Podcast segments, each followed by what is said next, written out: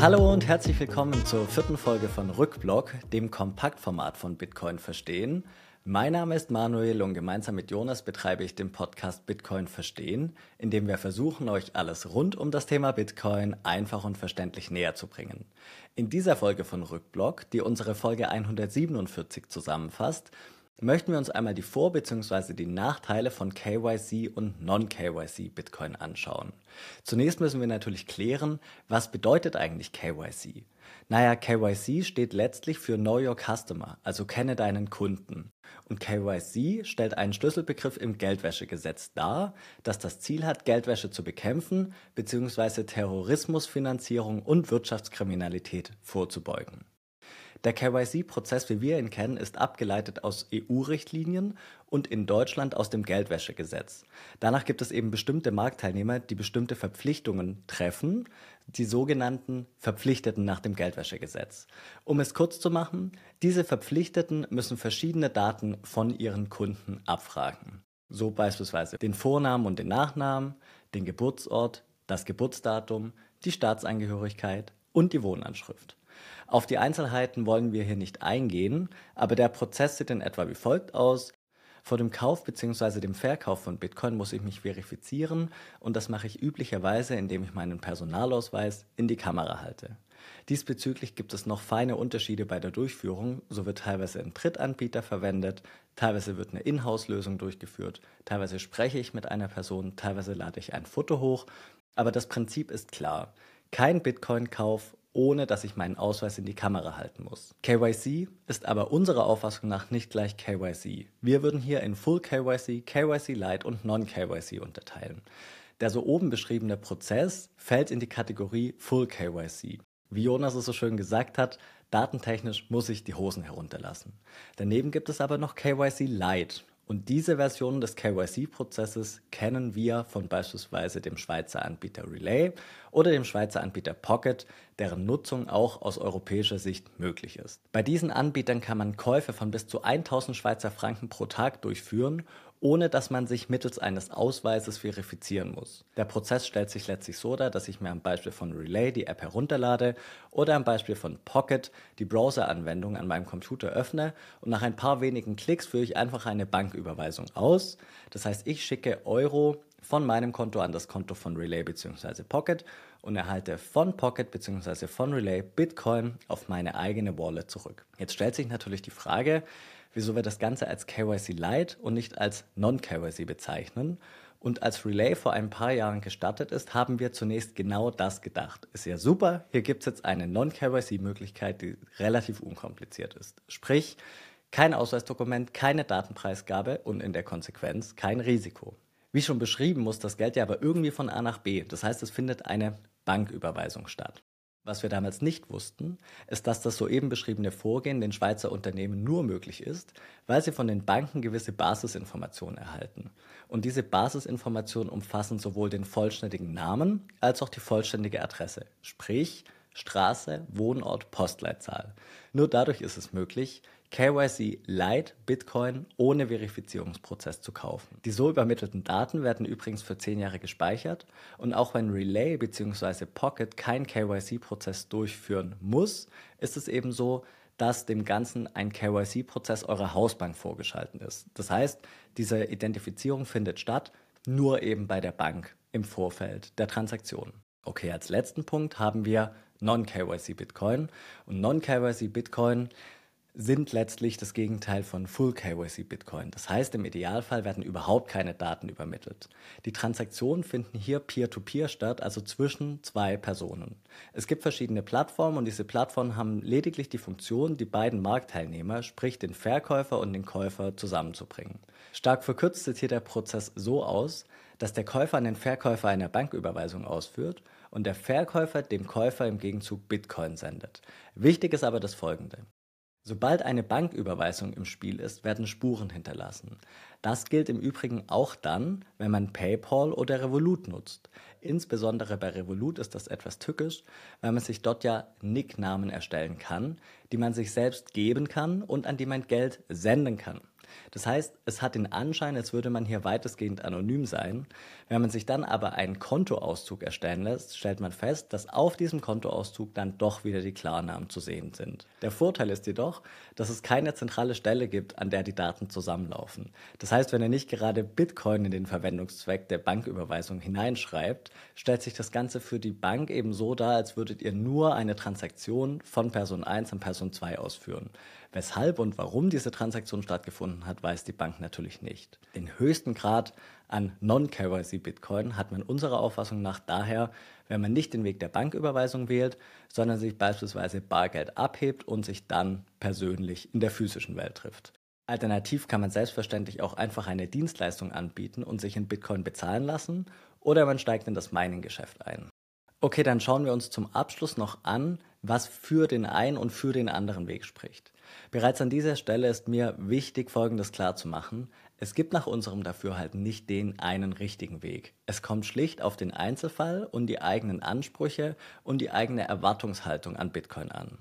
Das Tolle an Bitcoin ist aber, dass die verschiedenen Möglichkeiten eben angeboten werden und einem niemand einen bestimmten Weg vorgeben oder aufzwingen kann. Jeder kann sich selbst entscheiden. Da wir hier eben in einer Rückblockfolge sind, möchte ich nur auf drei wesentliche Unterschiede eingehen. Und der Elefant im Raum ist hier definitiv das Thema Datenschutz. Je mehr Daten ich preisgebe und je mehr Daten geteilt werden, desto höher ist natürlich das Risiko, dass diese an beliebiger Stelle abgegriffen werden. Hacker sind sich beispielsweise darüber im Klaren, dass Full KYC-Plattformen die eben genannten Daten abfragen und speichern müssen. Das heißt, der Anreiz für einen Hacker, auf eine solche Plattform zuzugehen, beziehungsweise zu versuchen, eine solche Plattform zu hacken, ist selbstverständlich sehr, sehr groß. Mit privaten Daten wie dem Vornamen und dem Nachnamen kann man natürlich auch extrem Schindluder treiben. Ich werfe nur mal die Schlagworte Identitätsdiebstahl und Geldwäsche in den Raum. Das war es aber noch nicht. Die Hacker wissen nämlich selbstverständlich auch, wann welche Person wie viel Bitcoin zu welchem Preis gekauft hat. Das heißt, wenn ein Hacker weiß, dass Person XY beispielsweise vor fünf oder vor sechs Jahren zwei Bitcoin gekauft hat, Bitcoin aber in einem Zeitpunkt in der Zukunft beispielsweise eine Million pro Bitcoin kostet und der Hacker jetzt noch weiß, dass Bitcoin zumindest teilweise im Cold Storage beispielsweise auf einer Bitbox auch zu Hause gelagert werden, muss man kein Genie sein, um zu erkennen, dass hier ein gewisses Risiko entsteht.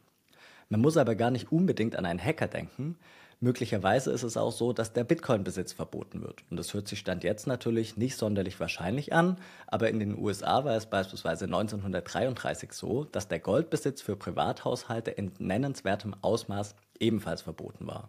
Auf der anderen Seite ist es aber natürlich so, dass Full KYC für manche Marktteilnehmer für Seriosität und Regulation steht. Also alles, was wir aus der klassischen Bankenwelt kennen. Insbesondere Neulinge könnten sich also hier wohlfühlen, weil sich der Kaufprozess irgendwie ein bisschen so anfühlt, als wenn sie eine Aktie kaufen würden. Daneben könnte Bitcoin auch den Schmuddelkind-Status verlieren, der ihm zumindest in manchen Kreisen sicherlich noch immer anhaftet. Und auch der Regulator könnte sich denken, wie soll denn so etwas wie Bitcoin zur Geldwäsche genutzt werden, wenn doch Bitcoin im Geltungsbereich der geldwäscherechtlichen Bestimmungen gekauft wurde. Ein weiterer, zugegebenermaßen kleiner Vorteil von KYC-Plattformen ist, dass der Zugang bei KYC-Plattformen meist etwas einfacher ist. So benötigt man bei manchen Non-KYC-Plattformen teilweise schon einen kleinen Bestand an Bitcoin, um anzufangen. Bei KYC-Plattformen kann man sich einfach anmelden und loslegen. Allerdings benötigt man ein Bankkonto. Für die meisten Menschen kann man jetzt sagen, ist das selbstverständlich kein Thema, aber die 1,7 bis 2 Milliarden Menschen ohne Zugang zu einem Bankkonto könnten das möglicherweise anders sehen. Außerdem sind die Gebühren und Preise auf KYC-Plattformen, also auf Full-KYC-Plattformen, tendenziell etwas günstiger als bei Non-KYC-Plattformen. Das Ganze lässt sich meiner Auffassung nach aber aus zwei Perspektiven betrachten. Entweder ich sehe das Ganze so, dass ich einen Aufpreis für Non-KYC-Bitcoin bezahle oder ich erhalte einen Rabatt für meine KYC-Bitcoin. Die angesprochene etwas ungewohnte Handhabung bei Non-KYC-Plattformen stellt im Übrigen nach meinem Dafürhalten kein wirkliches Problem dar. Dann kommen wir zum letzten Punkt, den ich hier ansprechen möchte, nämlich ein potenzieller Bitcoin-Verkauf. Angenommen, die Preissteigerung Bitcoins hat sich so entwickelt, wie oben dargestellt. Sprich, ein Bitcoin ist jetzt eine Million Euro wert. Dann müssen diese Bitcoin bzw. diese Euros im Falle des Verkaufs ja auf mein Bankkonto fließen. Und wenn ich normalerweise nur mein Gehalt bekomme und auf einmal eine Million Euro auf mein Bankkonto auszahlen möchte, wird die Bank ziemlich sicher anrufen und einige Fragen haben. Stichwort Mittelherkunftsnachweis. Zur Darlegung ist es jetzt natürlich sehr bequem, wenn man einfach die Transaktionshistorie seiner Plattform exportieren und der Bank vorzeigen kann. Das Anfertigen einer händischen Excel-Liste mit allen Kaufzeitpunkten ist aber aus meiner Sicht keine große Herausforderung und sollte zumindest gleichwertig sein. Möglicherweise glaubt die Bank aber eher der Exportdatei einer renommierten Plattform als der von mir händisch erstellten Excel-Liste. Das gleiche Problem stellt sich natürlich bei der Abgabe einer Steuererklärung, inwieweit das Finanzamt einer händischen Excel-Liste den gleichen Stellenwert zumisst wie die Exportdatei einer renommierten Plattform, möchte ich an dieser Stelle nicht beurteilen. Fazit. Für mich bzw. für uns gibt es, wie schon gesagt, keinen richtigen oder falschen Weg. Die oben genannten Punkte muss jeder für sich in einer Risikoabwägung gegenüberstellen. So ist es beispielsweise so, dass die Vorteile von Full KYC-Plattformen hinsichtlich Handhabung, Verkauf und Steuern für manche Personen besonders wichtig sind, für andere aber vollkommen irrelevant. Wieso sollte ich denn Bitcoin überhaupt verkaufen wollen? Dafür bekomme ich doch dann nur Euro zurück und das ist ja gerade das, was ich nicht möchte. Deshalb kaufe ich doch Bitcoin. Es kommt nach meinem Dafürhalten also darauf an, wie man Bitcoin eben betrachtet. Wenn Bitcoin für dich ein Werkzeug für Freiheit um jeden Preis in jedem Szenario der Welt ist, macht es wahrscheinlich absolut keinen Sinn, KYC-Plattformen zu nutzen.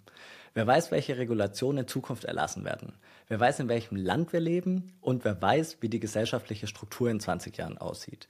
Selbstverständlich ist es dann sinnvoll, Bitcoin so zu handhaben, dass kein Bezug zwischen dir und deinem Bitcoin hergestellt werden kann. Wenn ich Bitcoin aber eher als zusätzliches Finanzasset begreife, das dafür da ist, meine Eurobestände zu vermehren, macht es verhältnismäßig wenig Sinn, Non-KYC-Plattformen zu nutzen, zumal beim Verkauf ein höherer Aufwand erforderlich ist, um den Mittelherkunftsnachweis zu führen, beziehungsweise dem Finanzbeamten zu erläutern, woher eben dieses Vermögen kommt. Das Ganze war jetzt aber selbstverständlich auch nicht die absolute Wahrheit, sondern sollte lediglich einen Gedankenanstoß darstellen. So, das war's mit der vierten Folge von Rückblock, dem Kompaktformat von Bitcoin verstehen. Wenn sie euch gefallen hat, würden wir uns sehr darüber freuen, wenn ihr unserem Podcast, solltet ihr die Folge im Audioformat hören, fünf Sterne auf der Plattform eurer Wahl gibt und wenn ihr die Folge im Videoformat auf YouTube schaut, dem Video einen Daumen nach oben gebt, einen Kommentar hinterlasst und natürlich auch unseren Kanal auf YouTube abonniert. Bis nächste Woche. Ciao!